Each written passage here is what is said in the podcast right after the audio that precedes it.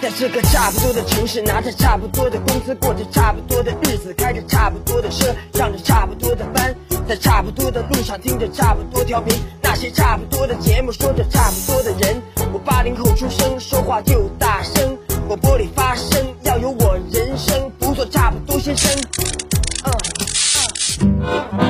FM 八八九，你的财富 Radio，评论来了。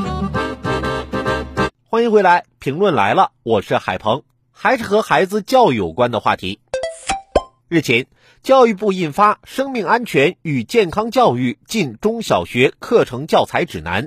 指南要求，初中阶段引导学生学习青春期保健的基本知识和技能，提高预防性骚扰与性侵害的能力。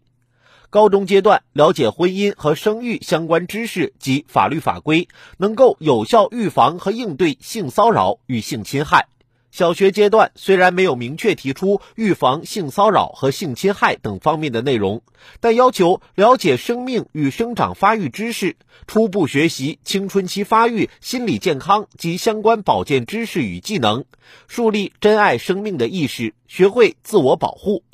这些要求恰恰是提高预防性骚扰和性侵害能力的前提和基础。指南的发布意味着把性教育落实到学校课程中，迈出了关键的一步。未来，未成年人将可以通过教材和课堂教学，持续系统化的接受正确的性教育，在逐步了解正常生理现象乃至婚育知识的基础上，不断提升自我保护的意识和能力。近年来，未成年人被性骚扰、性侵害等恶性事件频频见诸媒体，引发社会广泛关注。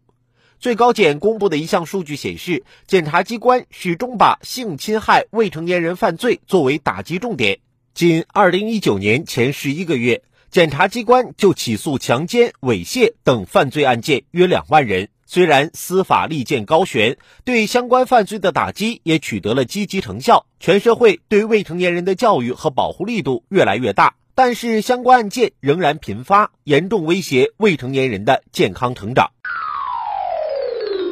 惩治犯罪是一方面，另一方面则是预防犯罪，提高未成年人安全意识。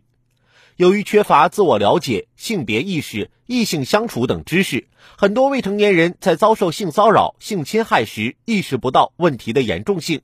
不知道自己正面临危险，也就更谈不上用正确的方式保护自己，乃至于留存证据了。正因如此，在司法实践中，性侵害未成年人案件往往还面临取证难、指控难、认定难等问题。给打击犯罪和保护未成年人权益带来了困难。加强未成年人性教育，提高预防性骚扰与性侵害的意识和能力，让未成年人知道用正确的方法保护自己十分重要。过去，我们虽然也强调性教育的重要性，但成效并不尽如人意。学校性教育缺乏顶层设计，重视程度不够，无法保障规定课时，缺乏正规成体系的教材和专业教师。受传统观念掣肘等诸多因素，导致很多中小学性教育停留在生物课本中，蜻蜓点水，浮于表面。不要说农村学校，即便是一线城市中小学，性教育同样难以达到预期。今天，要不要加强性教育已经不是问题，问题是如何扎实推进。在法律层面，《人口与计划生育法》。未成年人保护法都对开展性教育提出了明确要求，而此次教育部印发指南，要求将生命安全与健康教育全面融入中小学课程教材，提高学生预防性骚扰与性侵害的能力，更是为今后中小学性教育的开展提出了清晰的分阶段的科学适龄的目标。接下来，则是要加快课程教材的研发，加大经费人才保障力度。根据不同地区教育发展水平、文化差异，因地制宜推动性教育扎实落地。此外，学校性教育的开展也离不开一个良好的社会舆论氛围，尤其是广大家长要积极配合，用理性开明的态度对待学校性教育，而不是谈性色变。